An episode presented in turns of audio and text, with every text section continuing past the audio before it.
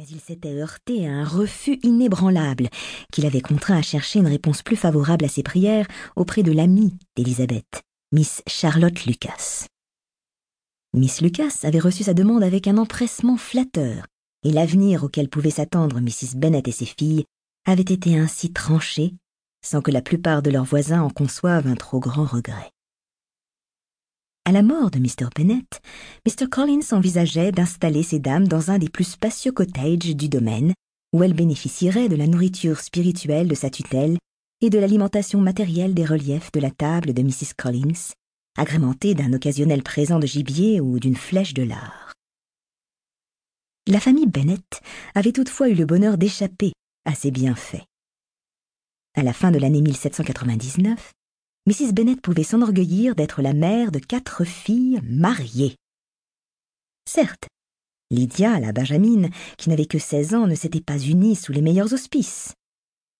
Elle s'était enfuie avec le lieutenant George Wickham, un officier de la milice en garnison à Meryton, et l'on pouvait prévoir en toute confiance que cette Fredaine s'achèverait comme il se doit. Wickham l'abandonnerait, et elle serait chassée du toit paternel, rejetée par la bonne société et connaîtrait la déchéance ultime que la décence interdisait aux dames d'évoquer. Pourtant, le mariage avait eu lieu. La nouvelle avait été annoncée par un voisin, William Goulding, qui, passant à cheval devant l'équipage de Longburn, avait vu la toute fraîchement mariée Mrs. Wickham poser la main sur la portière par la vitre ouverte, afin que chacun pût admirer son alliance. La sœur de Mrs. Bennet, Mrs. Phillips, faisait preuve d'un zèle remarquable pour répandre sa version de la fugue. Elle racontait que le jeune couple, en route pour Gretna Green, avait fait une brève halte à Londres où Wickham tenait à informer sa marraine de ses noces prochaines. Mr. Bennet était venu à la recherche de sa fille, et à son arrivée, les jeunes gens s'étaient rendus aux arguments de la famille.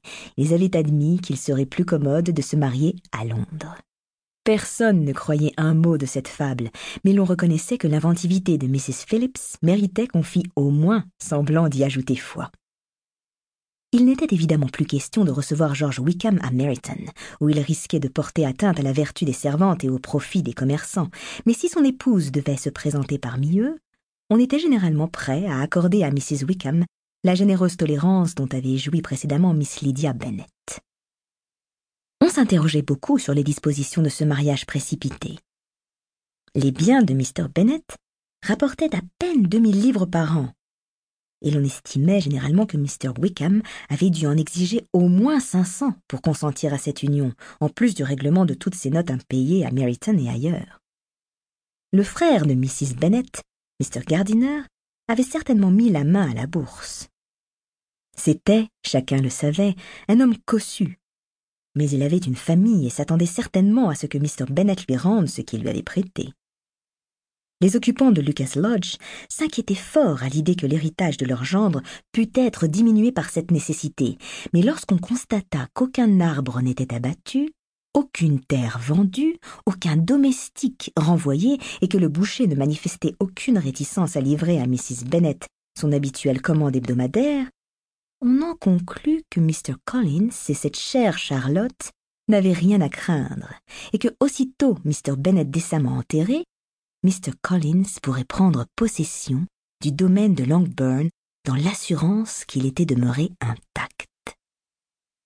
Les fiançailles de Miss Bennet et Mr. Bingley de Netherfield Park, célébrées peu après le mariage de Lydia, suscitèrent en revanche une entière approbation.